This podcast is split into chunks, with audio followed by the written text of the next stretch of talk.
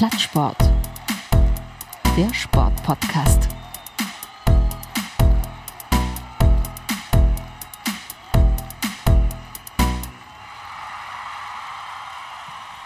Herzlich willkommen bei Plattsport, dem Sportpodcast, mit freundlicher Unterstützung von meinsportpodcast.de. Mein Name ist Martin Tetzlaff und ich habe vor kurzem ein paar Nachrichten gehört. Die Deutsche Fußballliga zusammen mit dem DFB führt in der ersten Bundesliga und in der zweiten Bundesliga das sogenannte Baseline Screening ein. Das Baseline Screening oder beziehungsweise der Baseline Test ist ein Test, der die oder der das Koordinations-, Erinnerungs- und Orientierungsvermögen von äh, Sportlern testet oder von Menschen testet und jetzt zum allerersten Mal eine verpflichtende ähm, Vereinbarung zwischen der DFL und dem DFB, dass die ersten zwei Ligen ihre Spieler in den Baseline-Test schicken. Und zum Thema Kopfverletzungen beim Fußball fällt einem ja sofort Christoph Kramer ein vom WM-Finale 2014 oder jüngst im Relegationsrückspiel Union Berlin gegen den VfB Stuttgart die beiden Spieler Holger Bartstuber und äh, Kabak heißt der, glaube ich, genau, Kabak, ähm, die beide ähm, mit den Köpfen zusammengestoßen sind und minutenlang behandelt werden mussten und nachdem sie getaped wurden, äh, das Spiel auch noch zu Ende gebracht haben. Dass man mit Gehirnverletzung oder mit äh, Gehirnerschütterung ähm, nicht spaßen sollte, ist leider noch nicht allen Fußballern und Sportlern ein Begriff, auch im Amateurfußball ist das täglich ein Problem, dass Spieler ihre Kopfverletzung äh, verharmlosen, nicht wahrnehmen, abtun als, ach, ich habe ja Kopfschmerzen.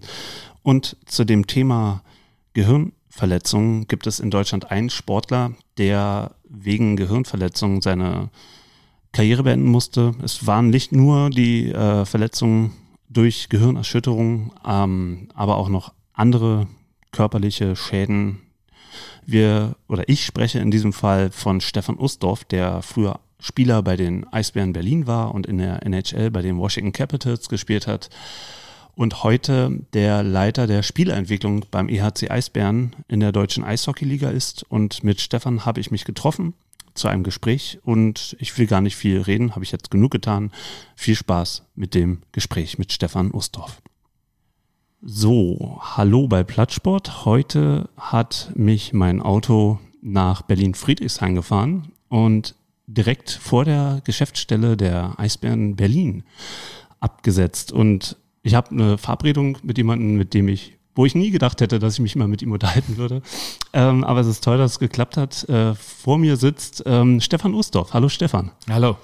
Ähm, ja, ähm, Grund dieses Gesprächs war äh, zunächst mal, dass die Deutsche Fußballliga jetzt äh, das Baseline-Screening oder die Baseline-Tests für äh, Spieler einführt mit äh, Kopfverletzungen und ähm, ich will nicht nur über dieses triste und ernste Thema sprechen, sondern vielleicht einen kleinen ähm, Gang ähm, ja, durch deine Karriere machen. Und du bist ja bei den Eisbären genau was? Wie heißt dein Titel? Ich bin äh, der Direktor für Spielerentwicklung und Scouting bei den Eisbären Berlin und bin äh, Europascout-Profi für die äh, LA Kings. Also wir haben jetzt hier eine Verbindung auch noch direkt in die NHL. Grüße ja. an Bernd Schwickerath und sein schönes äh, Buch äh, soll hier wieder beworben werden. Die härteste Liga der Welt. Da bist du auch mit dabei, oder? Weiß ich, in dem, in, ich habe mal in der Liga gespielt, ob ich mit dem Buch was zu tun habe, weiß ich nicht. Oh, oh, na dann sei es dir hiermit empfohlen, wirklich tolles Buch okay. über die Geschichte. Ähm, genau, also jetzt ähm, läuft da aktuell die Planung für die kommende Spielzeit 2019-20. Und ähm, im Moment habt ihr nur einen Neuzugang sicher, Maxime äh, Lepierre? Äh, nein, Lapierre? Nein, nein, nein, der war der letzte Neuzugang jetzt, den wir verpflichtet haben, aber wir haben unter anderem äh, Maxime Lapierre, äh, Leo Pöder, Ryan McKiernan, äh, John Ramage, äh, nicht John, weiß ich doch, glaube ich schon, John Ramage. Uh, und uh, Sebastian Dahm verpflichtet. Uh, Fabian Dietz kommt noch dazu, die jetzt komplett neu dabei sind. Das muss ich gerade überlegen. Ähm, ja, die sechs waren es jetzt erstmal. Dann kommen noch Spieler aus dem Nachwuchs dazu, wie Lukas Reichel. Ähm, aber ja, doch, es war also nicht unser einziger Neuzugang. Und ihr habt Abgänge, was ich mir aufgeschrieben habe, Daniel Fischbuch, Martin Buchwieser, Maxi Adam und Jens Baxmann. Ähm, auch, auch, da einige mehr. Auch Colin Smith, Brandon Ranford, äh, Mark Kondari. Insgesamt waren es zwölf Abgänge. Ähm, wir hatten natürlich aufgrund unserer verletzten Situation letztes Jahr einen extrem großen Kader. Wir haben im Schnitt über sechs Spieler ersetzen müssen in allen 52 Spielen. Deshalb war unser Kader letztes Jahr extrem groß. Äh, deshalb ist die Liste der Abgänge weitaus größer als die Liste der Neuzugänge. Wir planen nicht wieder damit, äh, pro Spiel sechs Spieler ersetzen zu müssen. Mhm. Deshalb äh, haben wir uns aber auch Platz gelassen, haben bis jetzt nur sieben Ausländerlizenzen vergeben, um im äh, Notfall reagieren zu können. Also wir haben ja eher so ein Fußballpublikum, ja. dem muss man erklären, wie viele Lizenzen habt ihr überhaupt zur, Aus äh, ähm, zur Verfügung? Es gibt insgesamt äh, 32 Lizenzen, dann haben wir Regelungen. Ähm, wir, wir müssen zum Beispiel ab dieser Saison zwei äh, U23, also Spieler unter dem Alter von 23 Jahren, auf dem Spielbericht haben. Die müssen mitspielen. Ähm, wir dürfen insgesamt elf Ausländerlizenzen vergeben. Ähm, neun Ausländer dürfen spielen pro Spiel.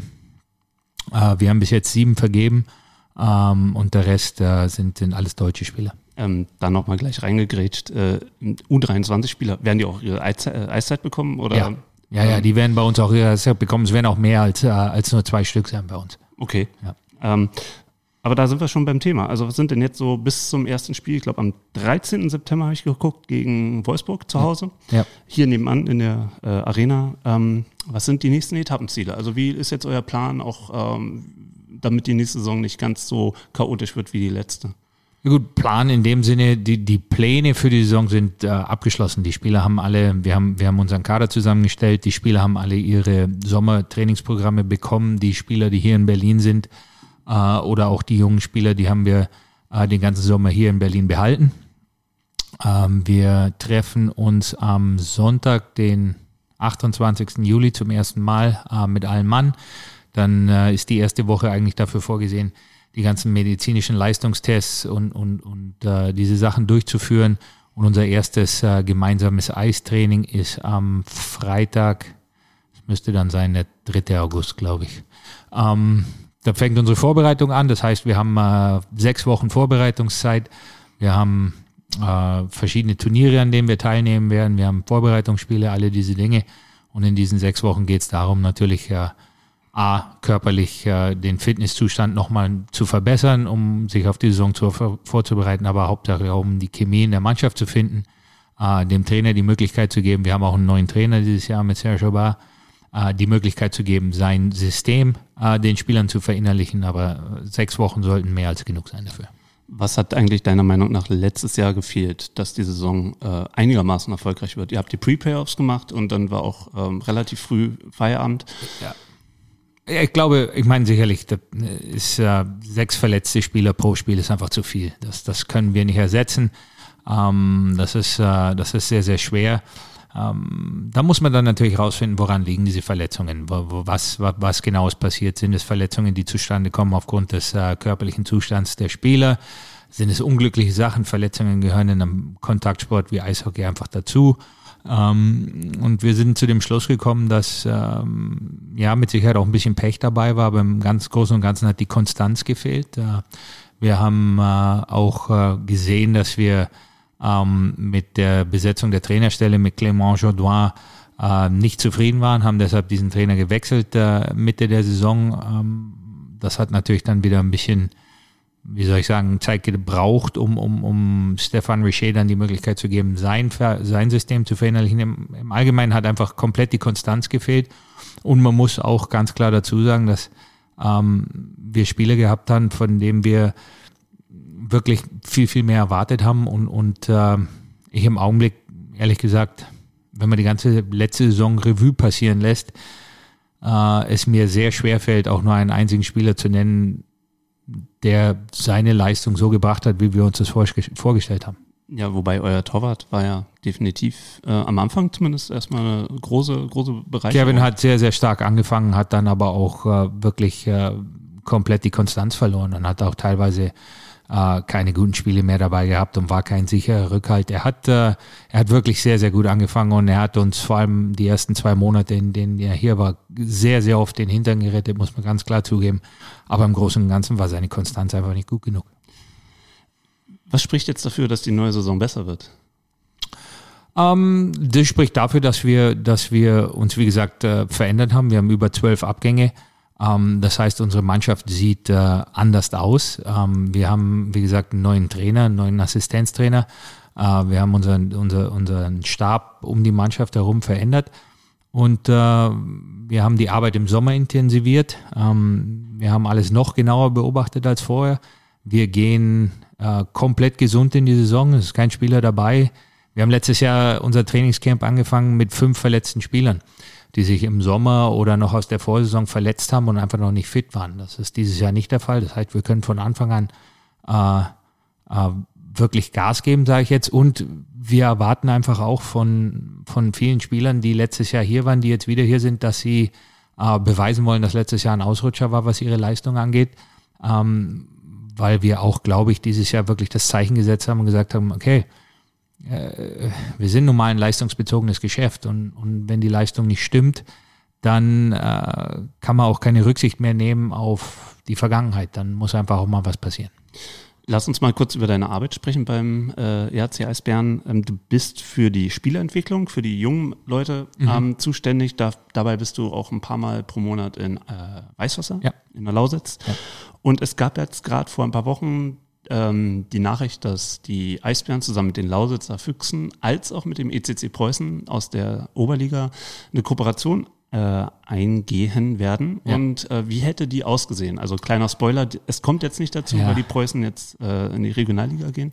Gut, äh, im Endeffekt muss man ganz klar sagen, die Kooperation in dem Sinne war wirklich mehr zwischen Weißwasser und, äh, und dem Preußen Berlin. Sicherlich hat das auch mit uns zu tun. Ähm, aber wir dürfen offiziell nur mit, äh, mit einem Verein kooperieren. Das ist bei uns, die, die sind die Lausitzer Füchse. Die Lausitzer Füchse dürfen nur in dem Sinne nach unten mit einem Verein kooperieren. Das war Preußen Berlin. Für uns wäre es die Möglichkeit gewesen, ähm, junge Spieler, die bei uns im Nachwuchsbereich spielen, in der DNL, die aber jetzt in diesem Sinne die DNL vielleicht schon ein bisschen entwachsen sind, der, die vielleicht noch nicht 100% bereit sind für den Schritt ins Profi-Eishockey, aber sehr davon profitieren würden, wenn sie 20, 25 Spiele pro Jahr schon in einem Oberliga-Bereich machen könnten.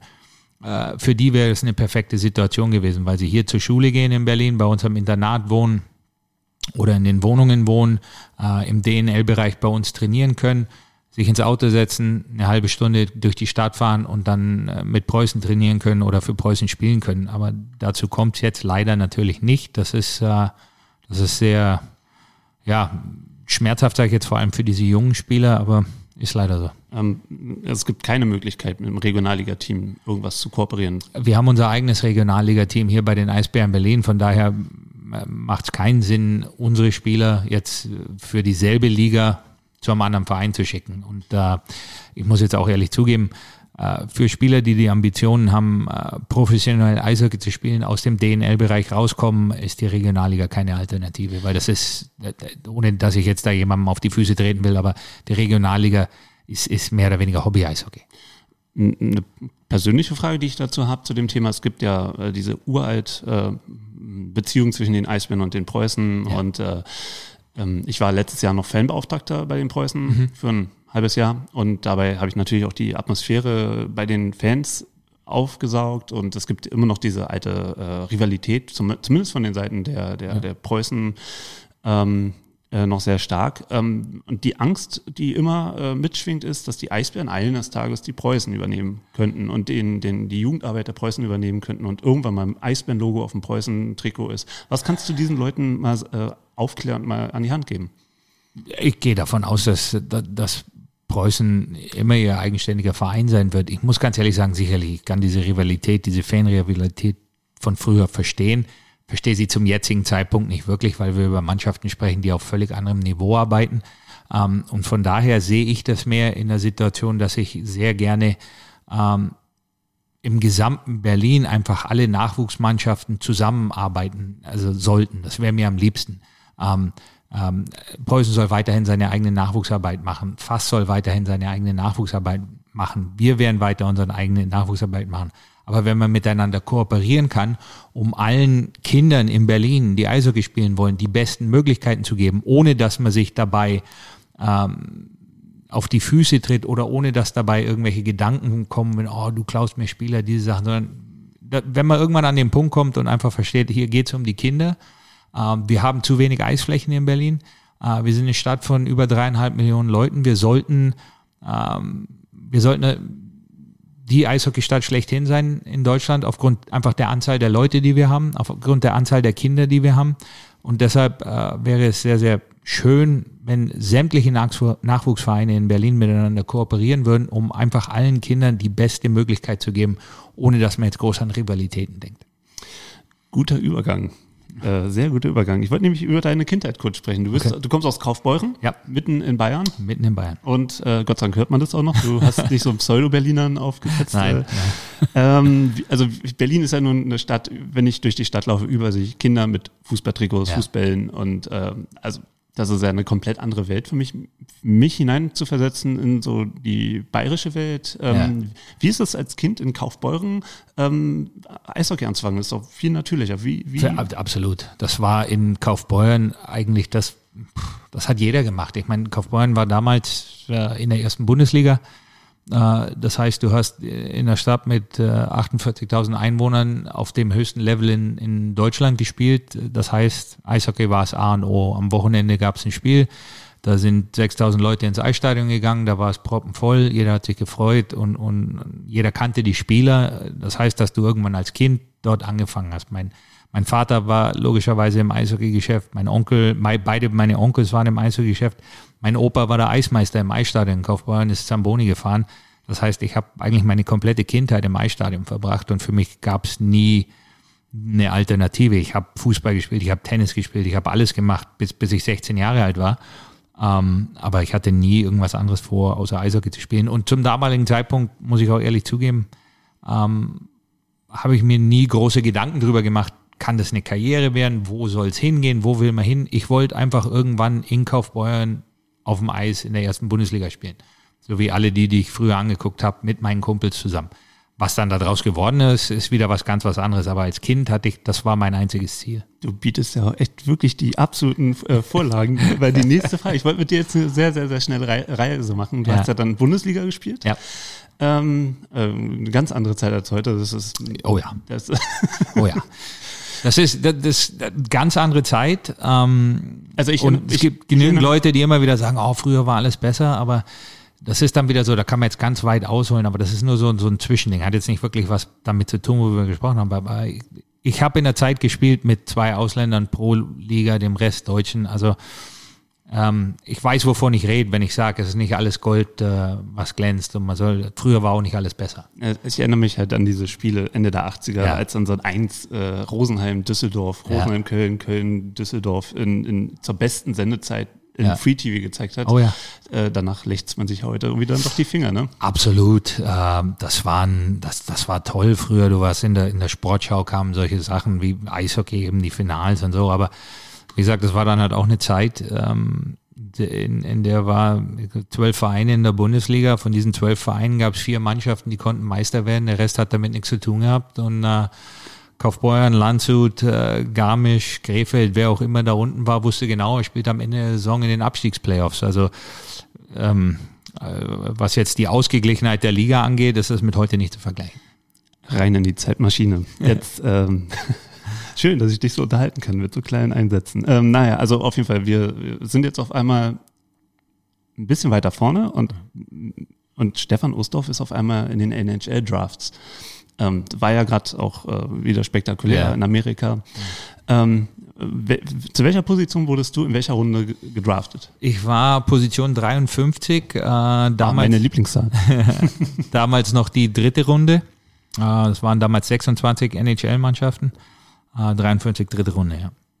Und ähm, wie hast du davon erfahren? Musstest du auch rüberfliegen und dich dann da messen lassen? Nein, nein, ähm, ich habe davon erfahren. Ähm, einen Tag nach dem Draft habe ich hab mich meinem Vater angerufen und hat gesagt, du kriegst jetzt hier ein paar Minuten einen Anruf von äh, jemand aus Washington, die haben mich gestern gedraftet. Ich habe ich hab kurz, ich habe da vor dem Draft, ja, mit äh, mit ein paar Leuten gesprochen, die mich bei der Nationalmannschaft angesprochen haben. Ich habe ich hab in dem Jahr vor dem Draft, als mit 17 und 18, habe ich in der bei der U18 WM, bei der U20 WM und bei der A-WM gespielt in einer Saison. Und das damals, ich glaube, da gibt es insgesamt nur fünf Leute, die das gemacht haben oder zehn oder so. Also die Zahl ist relativ klein. Und wenn man so viel international spielt in einer Saison, dann, ich weiß auch nicht, dann können sie irgendwie nicht vorbeigucken oder so. Aber ich habe, ich hatte nie damit gerechnet. Ähm, ich habe, man macht sich so kleine Hoffnungen. Habe ich mir gedacht, damals waren es noch zwölf Runden im Draft. Ich habe mir gedacht, ja, vielleicht zieht dich irgendwo einer in der elften, zwölften Runde oder so, wäre ganz, wäre ganz nett. Ähm, aber ich habe, ich weiß auch nicht, wie gesagt, ich hatte keine Karriereplanung zu dem Zeitpunkt. Dann bist du auf einmal in Washington gelandet und dann, äh, ich habe ein Interview von dem Buch 20 Jahre DL, mhm. ähm, ähm, die lustige Passage gelesen, dass dann der, der Coach irgendwie auf dich zukam und sagte, was, du kommst aus Deutschland, du könntest jetzt genauso gut aus Brasilien kommen. Stimmt diese Geschichte? Ja, ja, der, der hielt mich für einen totalen Exoten. Also der hat wirklich gesagt, das war wirklich damals, wie gesagt, kein Internet, kein gar nichts. Ich kam aus Deutschland, keiner wusste, wer ich bin. Ähm, ich, ich, bin damals sagen, ich bin damals in Washington angekommen. Ähm, das erste Jahr, wo sie mich, hat mich jemand abgeholt, war, war ein 20-jähriges Mädchen, hat mich am Flughafen abgeholt. Die war, äh, die hatten, die hatten, die hat im Büro gearbeitet, so nebenher ein bisschen. Die hat mich abgeholt, die hat den Zettel in der Hand, wo sie mich hinfahren soll. Hat mich in, in die Wohnung gefahren, in der ich gewohnt habe damals. Ich bin da in die, habe ich sie gefragt, was, was mache ich jetzt? Wann, wann, wo muss ich wann sein? Wann ist Training morgen? Da sagt sie, habe keine Ahnung, weiß ich nicht. Habe ich gesagt, wo bin ich hier? Hat sie gesagt, weiß ich auch nicht wirklich, ich komme nicht hierher, ich wohne eine Stunde weit weg. Wo ist die Trainingshalle? Weiß ich nicht. Okay. Das kann man sich heute gar nicht mehr vorstellen. Nein, und dann, dann ist sie gefahren und dann gehe ich in die Wohnung. Die Wohnung war möbliert, ja, aber möbliert und das war's. Da waren keine Glühbirnen drin, da war keine, keine, keine Kissen, keine Decke, nichts. Da stand Matratze, alles, Teller, war alles da, aber es war halt nichts drin. Und ich saß dann da, 20 Jahre alt, in Washington, äh, in der Wohnung, ohne Glühbirne und ohne Decke. Ich habe mich dann mit meinen Klamotten aus dem Koffer zugedeckt und bin irgendwann nachts um drei eingeschlafen. Am nächsten Morgen bin ich aufgestanden und bin vor die Tür gegangen und bin dann da in der Gegend rumgelaufen und habe mir gedacht, vielleicht finde ich irgendjemand, mit dem ich reden kann und habe dann rein zufällig jemand gesehen mit einer Eishockeytasche, einem Eishockeyschläger, bin natürlich sofort auf ihn zugelaufen und das war dann ein anderer Spieler, der mich dann mitgenommen hat in die Trainingshalle. Ja, so war es bei mir damals. Also es hat sich alles ein bisschen verändert. Wie war es damals? Ich, wie ist es? Hast du gegen Wayne Gretzky gespielt? Ja, du, wie, wie, ist es? Wie ist es gegen, also, oder anders, stelle ich mal anders die Frage. Ähm, du kommst aus Kaufbeuren, ja. aus der Bundesliga. Das muss, wenn du in der Bundesliga gesagt hast, ist wahrscheinlich wirklich exotisch. Bund, ja. Bund what? Ja, genau. Und, und auf einmal stehst du ähm, auf dem Eis in diesen wahnsinnig großen Hallen und äh, diese wahnsinnige Atmosphäre. Du hast wahrscheinlich auch gefragt, sind das jetzt die Trainingsleibchen oder sind das schon die Spielertrikots? Keine Werbung. Ich hatte letztes Jahr mal das Erlebnis, in, ich war in, in Brooklyn bei den Islanders und okay. dann hatte ich ein Trikot von den Preußen an. und dann kommt einer und sagt, ah, du kommst aus Europa. Ja. Und ich so, ja, wieso? Na, schau mal dein Trikot, diese genau. ganze Werbung. Das, ja. das ist eine verrückt ja, andere Welt. Völlig andere Welt.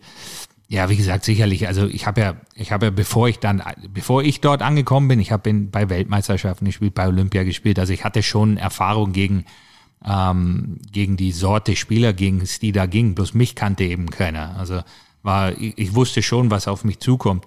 Ähm, äh, ja, ich habe gegen Wayne Gretzky gespielt, öfter sogar. Ich habe sogar, also eine, mein erstes Spiel gegen Wayne Gretzky war in Washington zu Hause gegen die LA Kings.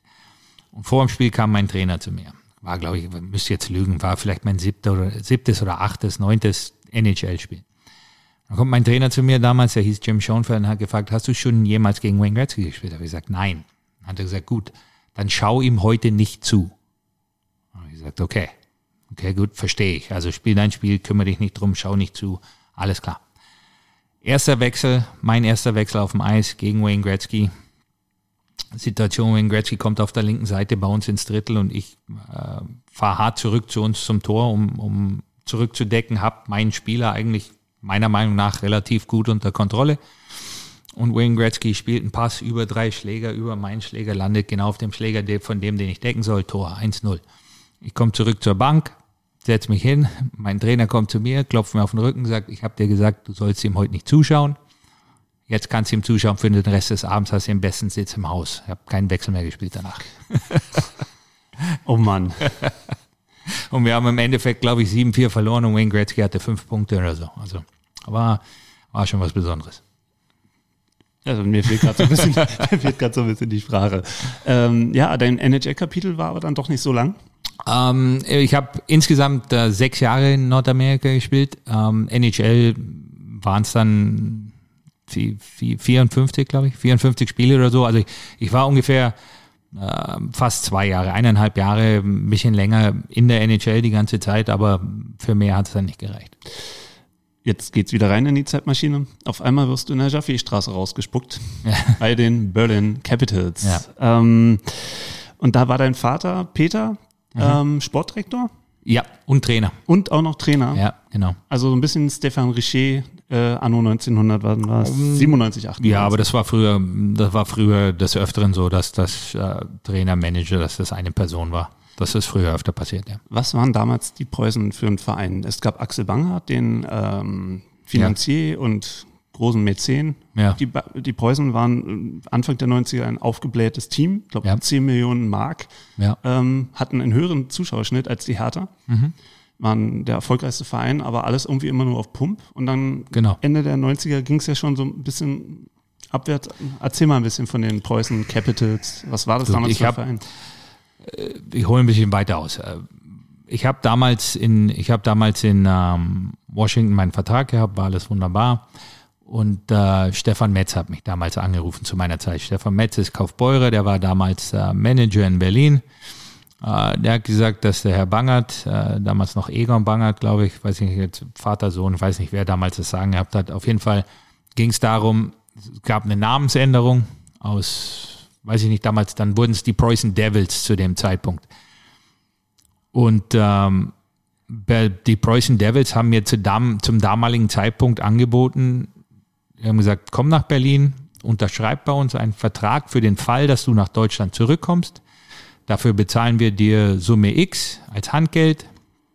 Und für uns ist es eine tolle Werbesache. Das war 95, 96. Ja, sowas, genau. Und ich muss ganz ehrlich zugeben, zum damaligen Zeitpunkt habe ich mir gedacht, wieso nicht? Ich hatte nicht vor, natürlich nach Deutschland zurückzukommen. Ich hatte keinen, habe mich wohlgefühlt, wollte in Nordamerika bleiben habe das gemacht. Ähm, es war ein sehr lukrativer Vertrag für den Fall, dass ich zurückkomme. Ich war damit zufrieden, alles klar, hatte aber nicht vor, das wirklich zu tun.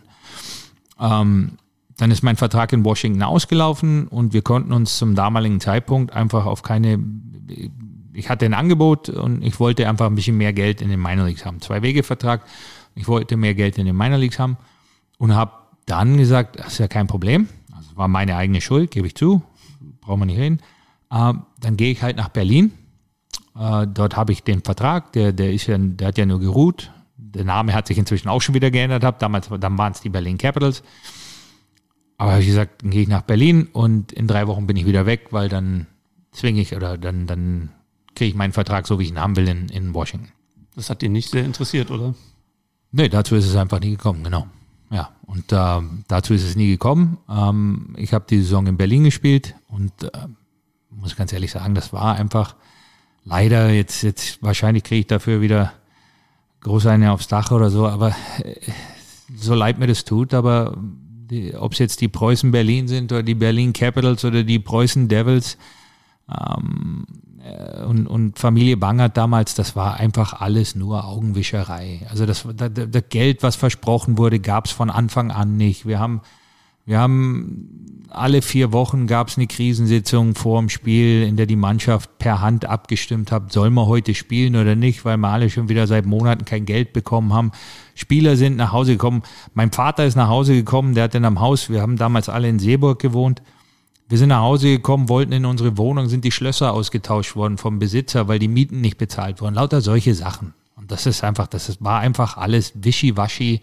Ähm, ich, ich sage es jetzt wirklich genau so groß offen, da haben viele Leute wieder eine verdammt große Fresse gehabt und nichts dahinter. Und so ist es einfach leider seit 20 Jahren. Ist das vielleicht der Preußenfluch, den gleichen Ausdruck? Also jetzt kriege ich auf die Fresse von den Preußen äh, heute. Ja, den gleichen ich, Eindruck ich, ich will, ich, ich, ich würde jetzt wahnsinnig gerne sagen, nein, so ist es nicht, aber jetzt schau, was vor einer Woche passiert ist. Was, äh, es ist so schwer, äh, es ist wirklich sehr schwer, die Situation dort ernst zu nehmen, mhm. weil es einfach immer wieder aufs selbe hinausläuft. Leider. Und das will ich nicht. Ich, ich will das, ich will. Äh, Berlin ist so eine tolle, große Stadt. Hier muss es eigentlich genügend Geld, Fans, Zeit geben für zwei Vereine. Jetzt vielleicht nicht zwei Vereine in der DEL, aber wieso nicht ein DEL-Verein und ein DEL-2-Verein? Vielleicht auch zwei, es gibt auch zwei Bundesligisten hier im Fußball. Es ist Fußball wieder was ganz was anderes, aber äh, es ist einfach wahnsinnig schwer irgendwas ernst zu nehmen, was aus der Ecke kommt, weil es immer wieder dasselbe ist. Bringen wir das jetzt mal zum Ende. Leider, es tut mir leid. Das, ich will das wirklich nicht, aber es ist so. Du, was meinst du, wie mir das leid tut? sind Fakten. Als, als, als ja. eigentlich Preußen-Fan. Ja. Und, und, dann siehst du, wie, wie uh, Leute kommen und gehen und alle sagen, ja, jetzt wird's gut und jetzt genau. wird's gut. Wie oft, du als Preußen-Fan, wie oft ist dir das jetzt schon passiert? Oh, ich habe eine Pause gemacht, seitdem die, also ich habe dich zum Beispiel bei den Preußen nicht spielen sehen, ähm, weil ich gesagt habe, das sind die Preußen, nicht die Capitals. Aha, und und ja. der, der Verein Bangert hat dann die Chance genutzt, äh, weil die dir gesagt hat, ja Mensch, die Vereine müssen ja den Stadtnamen ja, ja, ja, im, im, im, im, Namen drin haben. Ja. Und dann hat er gesagt, ach, dann machen wir mal die Berlin Capitals. Ja. Und dann war irgendwie auf dem Logo, auf dem Puck, glaube ich, noch Preußen draufgeschrieben. Also ja. eine, auch eine Augenwischerei. Das ja. ist absoluter ja. Wahnsinn. Und da habe ich gesagt, tschüssi, Kowski bis Dani Danski, ich bin da mal weg. Okay. Und bin erst vor zwei Jahren dann mal wieder dahin gegangen, weil ich dachte, ich brauche mal wieder Eishockey. Ich muss gestehen, tut mir leid jetzt. ähm, es ist, die Eisbären sind nicht mein Verein. Kein Problem. Also ähm, hat auch mit der Vergangenheit zu tun, wo, wenngleich ich jetzt in den letzten anderthalb Jahren oder im letzten Jahr wird es immer sanfter und mhm. das ist schön. Also ich bin jetzt hier in der Höhle des Löwen. ja, genau. Ja, gleich, gleich kommt der Eisbär rein und ah. reißt mir den Kopf ab. Naja, was. Wir sind alle ganz nett hier. Bis jetzt ja. Noch bin ich nicht weg. Nee, ähm, genau, jetzt rein in die Zeitmaschine, vergessen wir jetzt mal die Preußen. Ähm, deine Reise ging weiter erst wieder nach Amerika. Mhm. Dann, wir machen jetzt wirklich einen, einen Zeitsprung. Dann ja. warst du bei den Adler Mannheim. Ja. Dann warst du kurz in Krefeld. Ja. Hast mit dem großartigen Robert Müller noch zusammen gespielt. Oh ja. Ja, zum Teil. Ich habe damals in Mannheim mit ihm gespielt und dann ich, war eigentlich äh, Robert und äh, äh, der Trainer damals, Butch Goring. Das waren die zwei Gründe, warum ich äh, für den Rest der Saison nach Käfer gegangen bin. Wie kriegen wir jetzt den Sprung nach Berlin wieder? Um, ähm, dann, dann, bist, du, dann bist du nach Berlin gekommen. Dann bin ich nach Berlin gekommen. Ähm, Peter John Lee ist, ist, ähm, ist äh, der Grund dafür. Peter und ich kannten uns äh, aus unserer gemeinsamen Zeit. Wir haben gegeneinander gespielt damals in, in der Bundesliga noch, Kaufbeuren. Ich in Kaufbeuren, er in Düsseldorf. Äh, Eishockey ist klein, man kennt sich. Äh, ähm, Pete war zum Beispiel bei meinem allerersten NHL äh, Freundschaftsspiel, Exhibition Game, äh, haben wir in Ottawa gespielt gegen die Ottawa Senators. Da war Pete da und hat zugeschaut.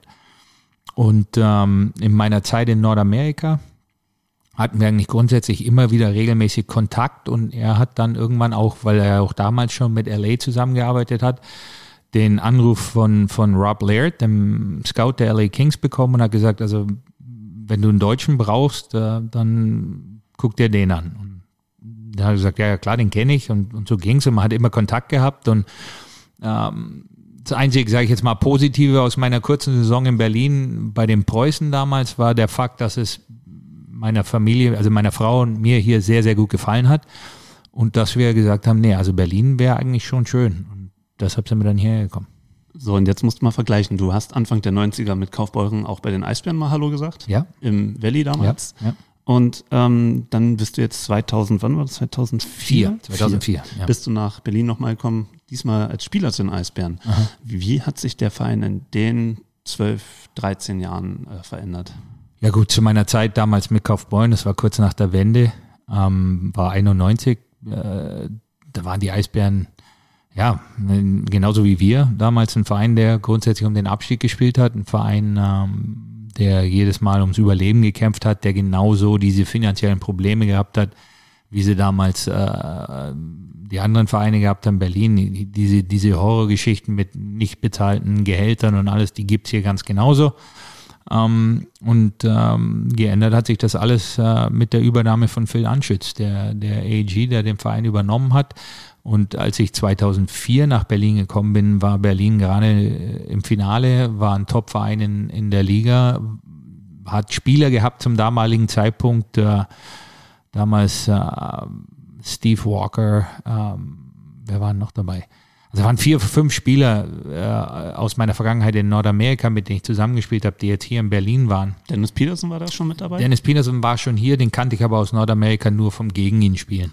Ähm, und dann sicherlich Sven, Sven Felski kannte ich natürlich von der Nationalmannschaft, äh, seit wir 16 Jahre alt waren. Und, und Berlin war ein Top-Verein. Und, und äh, sicherlich, ich, ich, wollte, ich wollte um die Meisterschaft spielen und da war Berlin einfach eine, die richtige Adresse für mich. Das kann man wohl sagen. Ja. Also ähm, wir ziehen jetzt mal auf. Sechs deutsche Meistertitel. Ja. Ähm, Wie ist es das erste Mal deutscher Meister zu sein? Wie ist es überhaupt deutscher Meister zu sein, als jemand, der keinen Sport so betreibt wie du? Ähm, ich sage jetzt ähm, extrem befriedigend, ist glaube ich der beste Ausdruck dafür, ähm, weil du ja einfach unglaublich viel investierst, ob, egal ob das jetzt körperlich ist oder mental ist.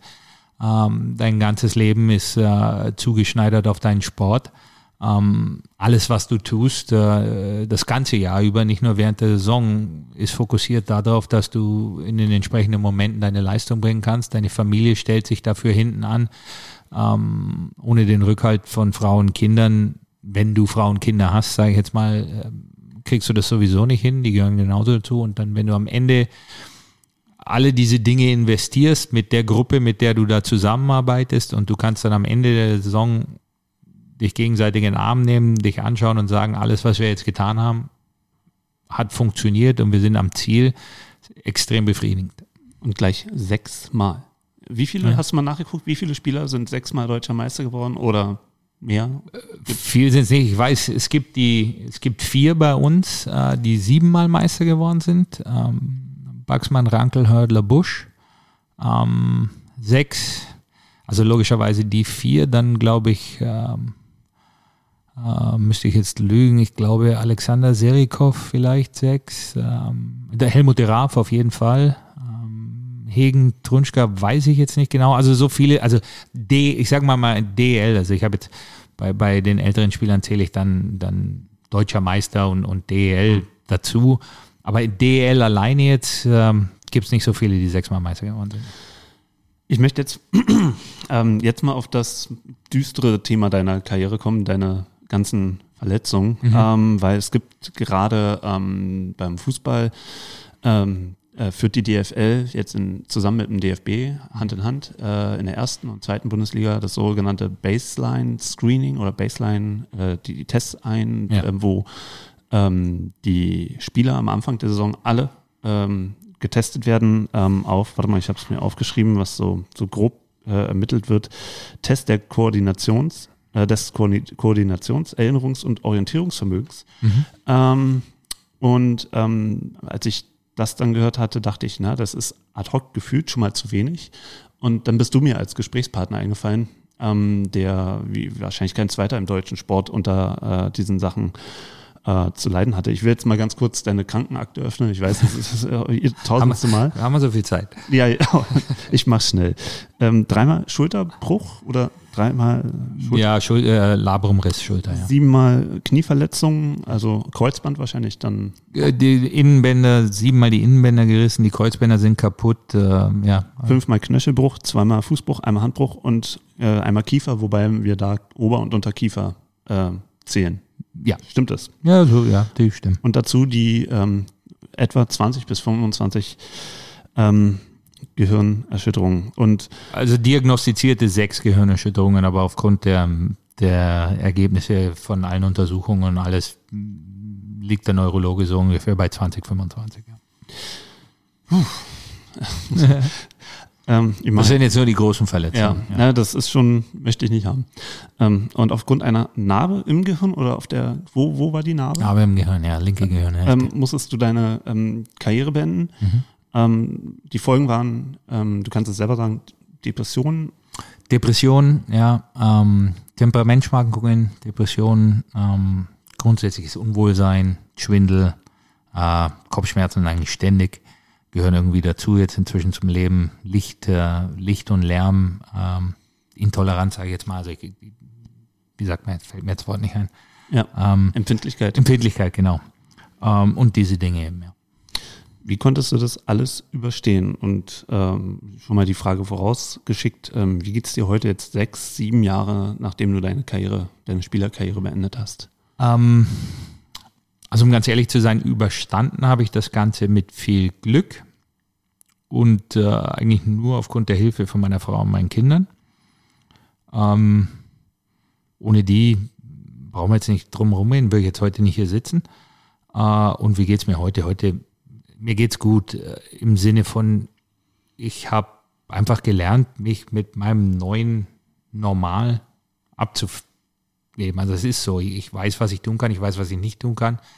Ähm, ich bin immer noch sieben Jahre später auf der Suche nach der Balance, ähm, was ich meinem Körper zumuten kann. Äh, ich habe aufgrund der großen körperlichen Probleme der, der Schulter, die, die ganzen Kniesachen und alles, muss ich eigentlich relativ regelmäßig Krafttraining machen, weil ich sonst extrem große Schmerzen habe.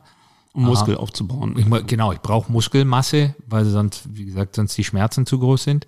Ähm, wenn ich zu viel Muskelmasse aufbaue, äh, wäre ich zu schwer. Dann werden die Schmerzen genauso groß. Kann aber nicht wirklich aufs Fahrrad oder, oder laufen, weil ich bei zu viel äh, Anstrengung Kopfschmerzen kriege, Schwindel kriege. Also wie gesagt, ich suche immer noch die Balance.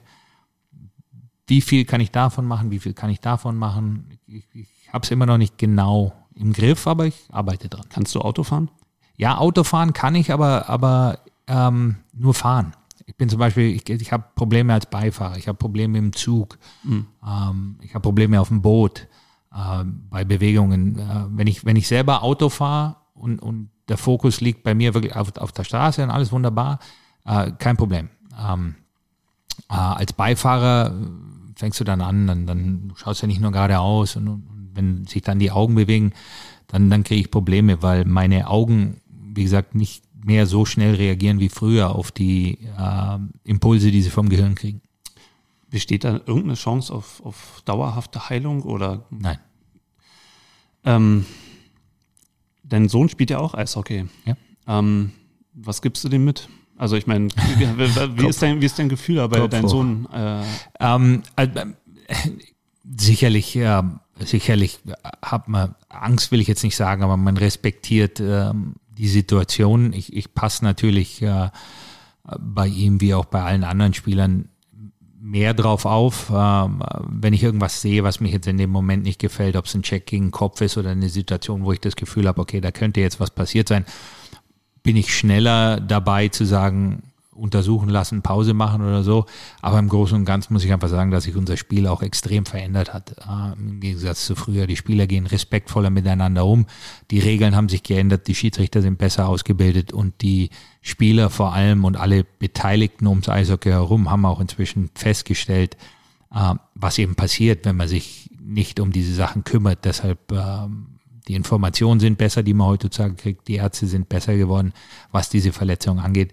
Und die Spieler sind viel, gehen viel bewusster mit dieser Situation um. Äh, früher, ich habe eine Situation gehabt, das war in, ähm, das war in Pittsburgh. Ähm, ich habe einen Check gekriegt, äh, das Glas ist gebrochen an der Bande, ich bin mit dem Kopf gegen die Umrandung, Helm runter, mit dem Kopf aufs Eis, Gehirnerschütterung, also bewusstlos auf dem Eis gewesen. Ich bin aufgewacht in der Kabine, als sie mich genäht haben. Ah, bin am Abend mit der Mannschaft nach New Jersey geflogen, habe am nächsten Tag wieder gespielt. Der Trainer hat mich gefragt, wie geht's dir? Ich habe gesagt, ich habe Kopfschmerzen. Dann hat er gesagt, kannst du spielen? Habe ich gesagt, klar. Ist das weil, heute in der NHL vorstellbar? Nein, das ist überhaupt keine Chance. Was ist in der keine Zwischenzeit Chance. passiert? Was, was ja, die NHL ist, ist ähm, extrem vorbildlich, was Gehirnerschütterungen angeht. Ähm, das größte Plus, sage ich jetzt mal, oder das, was mir am besten gefällt in der NHL, ist, dass bei jedem Spiel äh, unabhängige Beobachter auf der Tribüne sitzen, ähm, die mit keiner der beiden Mannschaften was zu tun haben und jeden Check eben sich, also sich das Spiel anschauen. Und wenn diese Leute mit einem medizinischen Hintergrund eine Situation sehen, bei der sie davon ausgehen, dass sich hier, dass, dass, dass es da eine Verletzung gegeben, also geben könnte, äh, dann wird dieser Spieler aus dem Spiel genommen, muss äh, in einen sogenannten Ruheraum. Kommt der Schiedsrichter was aufs Ohr und sagt, der Spieler. Nee, die, die, die Betreuer unten an der Bank. Der, der hat seinen Walkie-Talkie, der geht unten an die Bank, an den Mediziner, ruft da an und sagt, jetzt äh, Spieler Nummer 14, Ustorf, raus, Ruheraum, dort wirst du untersucht. Dort wirst du dann untersucht, dein, da wird dein Test, dieser Baseline-Test mit dir neu gemacht, der wird verglichen mit dem Test, den du zum gesunden Zustand gemacht hast. Wie lange dauert der? Der dauert äh, keine fünf Minuten. Ich gebe zu, dass ich diese Tests selber so noch nie gemacht habe, außer ich habe ich hab andere Tests gemacht in meiner Reha, die aber, aber viel intensiver waren. Also diese Baseline-Tests, so wie sie jetzt sind, dort in der NHL, die habe ich selber so noch nie gemacht. Aber die sind innerhalb von fünf Minuten vorbei.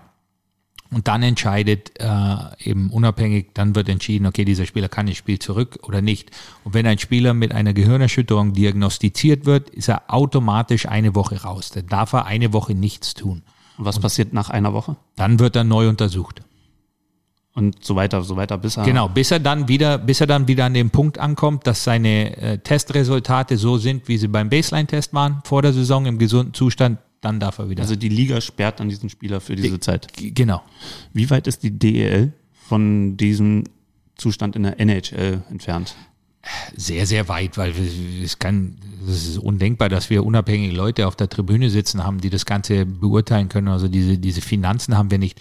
Aber die DEL ähm, geht auch vorbildlich mit diesen Sachen um, wenn ich das mit anderen Sachen vergleiche. Wenn ich jetzt, wie du vorhin gesagt hast, wenn der deutsche Fußball, das ist ja wirklich ein großer Verband, also eine der Top vier Ligen auf der Welt, was diesen Sport angeht, und die kommen jetzt erst mit, mit Baseline-Tests zum jetzigen Zeitpunkt 2019, ja, dann ist es eigentlich schon ein bisschen lachhaft, muss ich ehrlich zugeben. Und von daher muss ich sagen, ist die DEL schon äh, geht die DL vorbildlich damit um und, ähm, und, und die Verletzungen gehen meiner Meinung nach auch zurück. Ich wollte auch gar nicht jetzt schon auf den Fußball gehen, das, ja. da wollte ich später zu kommen, aber ich meine, wenn du jetzt sagst, so ein Baseline-Test dauert pro Spieler etwa fünf Minuten, dann finde ich ja, das ja, eigentlich lächerlich, wie die DFL aktuell das so als Errungenschaft feiert. Ähm, weil mit, dem, mit dem einmaligen Test ist es ja noch nicht getan. Nein, überhaupt nicht. Aber ich sage mal so, es ist jetzt wenigstens ein Anfang. Aber für eine Liga, also für die deutsche Fußballliga, ja, das ist schon, das ist ein bisschen lachhaft, muss ich ehrlich zugeben. Ähm, letzte Saison ähm, hast du ein Interview gegeben, ähm, wo es darum ging, ähm, dass du das Prozedere, ähm, Checks nach dem Spiel einzureichen, kritisiert ja. hast. Ja. Ähm, Gab es danach eigentlich eine Strafe von der DFL? Nein. Von der DL meinst du? Ja, äh, wollte ich DFL sagen? habe ich DFL gesagt? Oh Mann. Ja. Nein, ich habe, ja gut, muss mir mal darauf aufpassen, wie, wie man sich ausdrückt und wie man das formuliert. Ähm, ähm, ich sage immer so, man darf, also ich habe, ich finde es immer richtig zu kritisieren, um Sachen besser zu machen, aber wenn ich Sachen kritisiere, muss ich auch einen Lösungsvorschlag haben. Ich kann es zum Beispiel nicht leiden, wenn man immer nur kommt und schimpft. Ja, wenn ich schimpf, wenn ich was kritisieren will, dann sollte ich auch einen Lösungsvorschlag dazu haben. Und das Einzige, was ich im Sinne von der DL, was diese, was die Checks einreichen angeht, kritisiert habe, ist, dass ich kein Fan davon war, dass die Mannschaften selber Situationen nehmen und diese dann an die Liga schicken.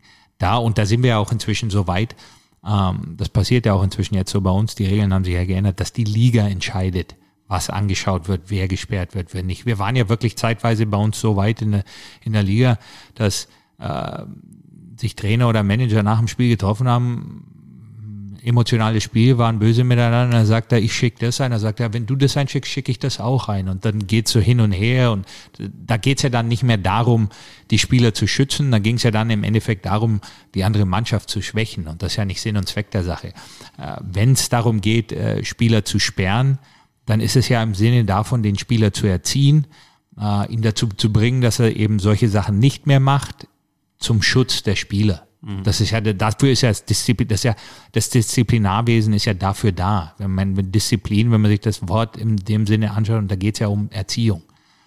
Fandst du am Ende die Art und Weise, wie Tino Boos die äh, Strafen dann quasi verteilt hat und auch erklärt hat, fandst du das dann äh, eine positive Entwicklung zum Anfang der Saison?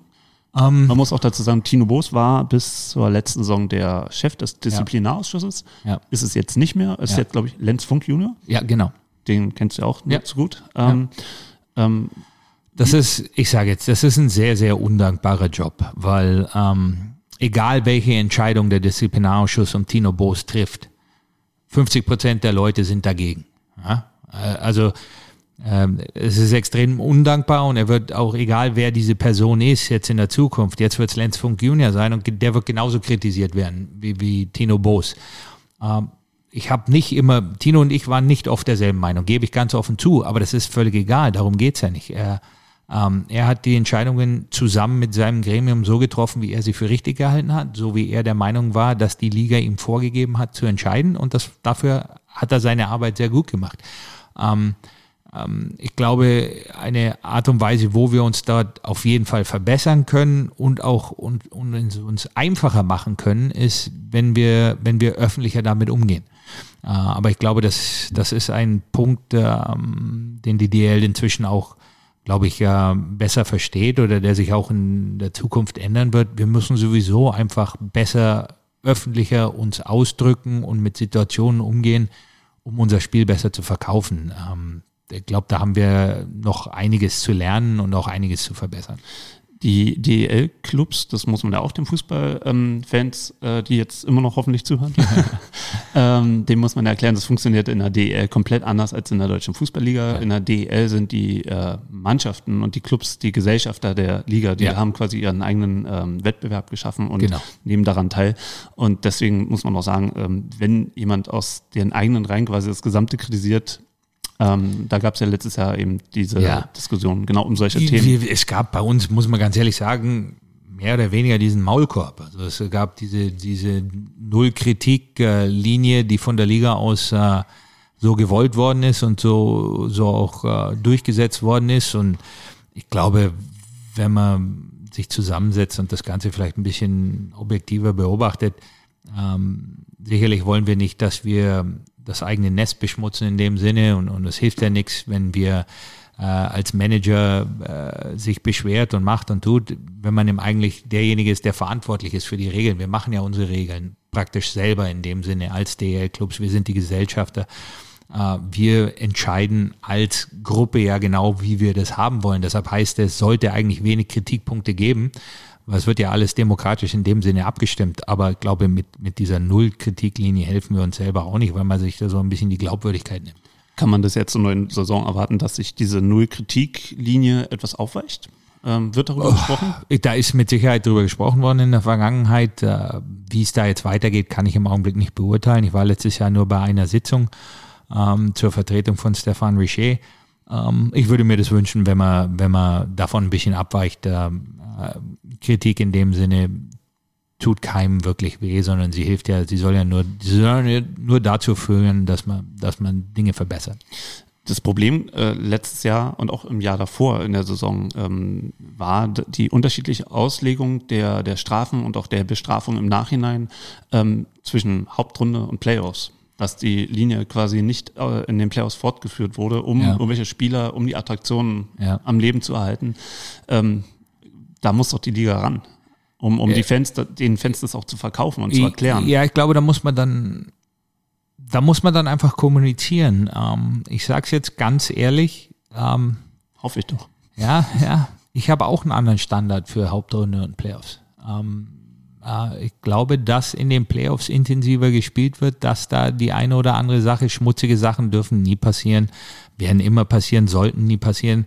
Uh, Checks gegen den Kopf müssen so ganz, aber im Endeffekt ist es in den Playoffs so, du möchtest, dass die Spieler die Spiele entscheiden und nicht die Schiedsrichter und die Verantwortlichen. Das heißt, dass du eigentlich schon hoffst, dass die Linie da ein bisschen aufweicht, gebe ich ganz offen da, zu. Da ich, ne, dann nehme ich jetzt, aber dann nehme ich jetzt die NHL als Beispiel zum Beispiel, ähm, die, die ganz offen sagt, eine Sperre, eine, eine Sperre, die in der regulären Saison zwei Spiele sind, sind in den Playoffs ein Spiel. Mhm. Ganz klar. Also da, da, die haben da ihre ganz klare, die sagen, wenn du, wenn du ein Vergehen, für das du in der regulären Saison zwei Spiele gesperrt wirst, dafür wirst du in der, in der, in den Playoffs ein Spiel gesperrt. Aber gerade in, in den Playoffs hatte ich das Gefühl, wenn es da richtig eine, eine böse Verletzung gibt, dann ist auch die andere Mannschaft im Zweifel, weil eben härter gespielt wird, äh, geschwächt, wenn ein Spieler ausfällt. Und da, da sehe ich jetzt im Moment noch nicht so richtig, warum. Also ich meine, wir wollen alle, dass die Spieler die Spieler entscheiden, nicht die, die Schiris, aber die Spieler schwächen sich ja auch und ihre Teams selbst, Natürlich. indem sie mit und deshalb, deshalb muss man da absolut unterscheiden jetzt, was das Vorgehen ist. Wenn wenn wenn es eine Situation ist, wenn es ein absoluten Foul ist mit dem mit dem mit der Absicht, jemanden zu verletzen, dann, dann gibt es da keine Diskussion, dann, dann wird dementsprechend, sollte dementsprechend entschieden werden. Ja, ähm, aber wie gesagt, bei, bei da, da, da hofft man dann auf, aufs Fingerspitzengefühl der Schiedsrichter und der Verantwortlichen, um eben unterscheiden zu können.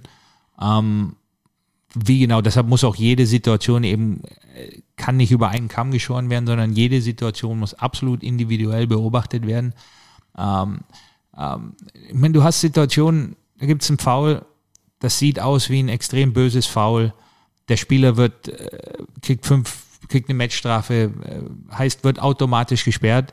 Und der Spieler, den du da siehst, von dem du davon ausgehst, dass er extrem schwer verletzt ist, spielt nach 20 Minuten wieder mit. Ähm, und das sind eben so Sachen, da muss man sagen, in den Playoffs natürlich vor allem, das geht dann auf beide Richtungen, ja. Und dann, dann gibt es andere Situationen, ist eine kleinige Situation. Der Spieler äh, verletzt sich, kann nicht mehr mitspielen und, und, und, und du gibst keine Strafe. Wie gesagt, deshalb ist jede Situation absolut individuell zu beobachten. Ähm, aber im Großen und Ganzen ist es einfach so, dass du willst, dass die, die Spieler die Möglichkeit bekommen, die, die Playoffs zu entscheiden und, und nicht was anderes. Natürlich, wenn du wenn wenn es eine Situation ist, wo du siehst, okay, das war Absicht, der wollte diesen Spieler jetzt verletzen, dann weg damit für den Rest der Playoffs ohne Frage. Mhm. Ja. Ähm, lass uns jetzt kurz nochmal auf den Fußball zurückkommen. Wir sind ja. dann schon auf der Zielgeraden. Ähm, Jetzt führt die DFL dieses äh, Screening ein und mhm. der Mannschaftsarzt der Grizzlies aus Wolfsburg, Wolfgang Klein, mhm. ähm, fordert ähm, als Fortsetzung von diesen Screenings äh, im Fußball eine sogenannte Drei-Minuten-Regel einzuführen. Sprich, quasi solange das, beim Fußball kannst du halt eben nicht wie ja, beim Eishockey ja, tauschen, ja. dass solange ein Team in Unterzahl ist, darf ein Spieler auf den Platz rein. Ähm, was meinst du, welche Maßnahmen noch getroffen werden müssen im Fußball, also auch, ich sage ja. ich sag jetzt mal gesamtgesellschaftlich, ähm, weil es gibt ja auch Fußballverletzungen im, in der Halle, bei, mhm. bei irgendwelchen Privatspielen. Ich, ich, weiß es nicht, ob die Zahl noch stimmt oder nicht, aber vor Jahren war es mal so, es gibt im, im, in Deutschland pro Wochenende, glaube ich, 80.000 organisierte Fußballspiele. Ähm, ja, und das heißt natürlich, dass ja, die, die Dunkelziffer, was das angeht, ist, ist riesengroß und, und äh, ähm, die Forderung jetzt, und ich habe da vorhin drüber nachgedacht, so ein bisschen, äh, vor allem, wie, wie, wie geht man damit jetzt im Fußball um? Die ist sehr, sehr gut. Die macht unglaublich viel Sinn, ähm, weil, wie gesagt, äh, es ist nun mal so, wir spielen hier Fußball, Champions League, was weiß ich, hier geht es um, um mehrere hundert Millionen in Beträgen und was weiß ich. Ähm, da wird eine Mannschaft ungern äh, fünf Minuten lang auf einen Spieler verzichten, nur um sagen zu können, wir überprüfen den jetzt. Ja, also die, der Druck ist einfach viel zu groß. Das heißt, der Spieler selber will diese fünf Minuten nicht verpassen, die, die es braucht, um getestet zu werden. Der, der Trainer will natürlich nicht auf ihn verzichten in der Zeit. Deshalb wäre in dieser Situation, sage ich jetzt mal, dieser fliegende Wechsel vielleicht nicht verkehrt, aber das ist natürlich ein verdammt großer Einschnitt in die Regeln des Fußballs. Ja? Also Fußball ist ein Traditionssport und das gab es noch nie sowas. Und um so eine drastische Regeländerung vorzunehmen, ähm, da, da weiß ich nicht, ob, ob, keine Ahnung, wie lange sowas braucht oder ob das geht, aber Sinn würde es auf jeden Fall machen, äh, um die Spieler zu schützen. Und, und wenn man jetzt nicht, vielleicht nicht in der Bundesliga und auch nicht in der zweiten Liga oder so, aber wenn man vielleicht mal im Nachwuchsbereich damit anfängt, ja, wenn man, wenn man jetzt anfängt im Nachwuchsbereich, diese Situation anzugehen und zu sagen, okay, im Nachwuchsbereich von jetzt ab darfst du einen Spieler fünf Minuten aus dem Spiel nehmen und dann darf er wieder rein, aber in der Zeit kann jemand anders für ihn rein. Wenn man damit jetzt anfängt, dann sind wir vielleicht in zehn Jahren so weit, dass es kein so riesengroßer Schnitt mehr wäre im, im Profibereich. Also man muss klein anfangen damit kommen die Fußballvereine eigentlich auf euch zu? Ihr habt ja eine große Erfahrung mit Kopfverletzungen. Gibt es Leute von Hertha, von Union, von was Nein. Also mit mir persönlich habe vom Fußballbereich noch nie jemand über dieses Thema gesprochen. Ich habe mal ähm, längere Diskussion gehabt mit dem mit einem Arzt äh, vom Handball, äh, aber im Fußball selber noch nie. Also du glaubst, der Fußball hat das noch gar nicht auf dem Schirm, was da äh, Woche für Woche an Verletzungen passiert. Also es gab jetzt in, bei Union gegen Stuttgart ja. zwei schlimme Kopfverletzungen und beide Spiele haben weitergespielt. Diese, diese, diese, es ist auch offen, also ich meine, du bist ja das Beispiel par excellence, dass eine, eine Kopfverletzung kein Kavaliersdelikt ja. ist äh, und dass man dann mit nicht ich, sollte. Ich glaube, dass das einfach so ist, dass immer erst irgendwas Schlimmes passieren muss, bevor man sich des Ganzen bewusst ist. Ähm, Im Eishockey waren es die, waren's die Verletzungen, die Karriereenden von vielen Spielern in Nordamerika, die dann sogar im, im, im Suizid geendet sind.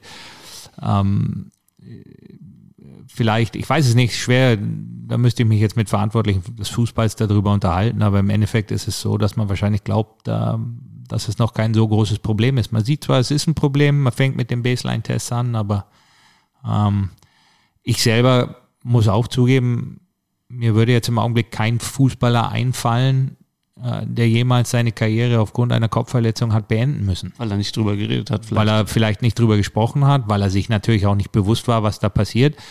Aber ich glaube, bei, rein bei der Anzahl der Fußballspiele und der Anzahl der Fußballer, äh, davon auszugehen, dass es noch nie einen Spieler gab, der aufgrund dieser Probleme, die vielleicht nicht diagnostiziert worden sind oder die er selber auch nicht erkannt hat, aber zu sagen, ah nee, im Fußball ist es noch nie passiert und keiner hat deshalb jemals aufhören müssen, das wäre dann schon extrem naiv.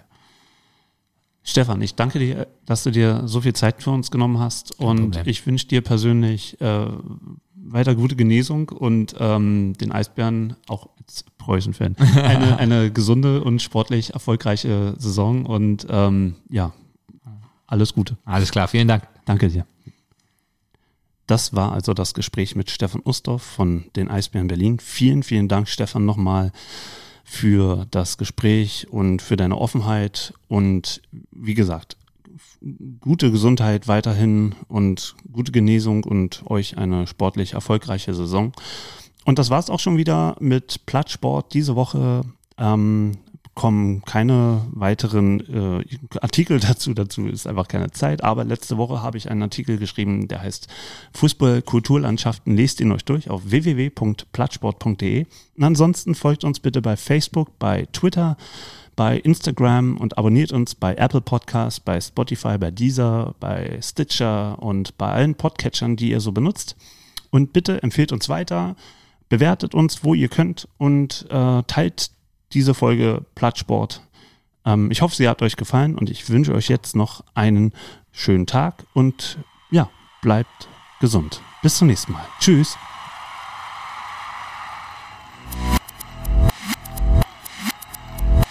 Plattsport. Der Sportpodcast.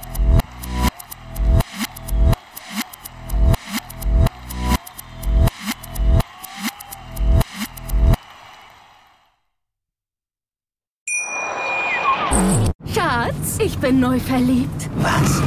Da drüben. Das ist er. Aber das ist ein Auto. Ja, eben. Mit ihm habe ich alles richtig gemacht. Wunschauto einfach kaufen, verkaufen oder leasen. Bei Autoscout24. Alles richtig gemacht. Wie baut man eine harmonische Beziehung zu seinem Hund auf? Puh, gar nicht so leicht. Und deshalb frage ich nach, wie es anderen Hundeeltern gelingt, beziehungsweise wie die daran arbeiten. Bei Iswas Dog reden wir dann drüber. Alle 14 Tage neu mit mir, Malte Asmus und unserer Expertin für eine harmonische Mensch-Hund-Beziehung, Melanie Lippisch. Iswas Dog mit Malte Asmus. Überall, wo es Podcasts gibt.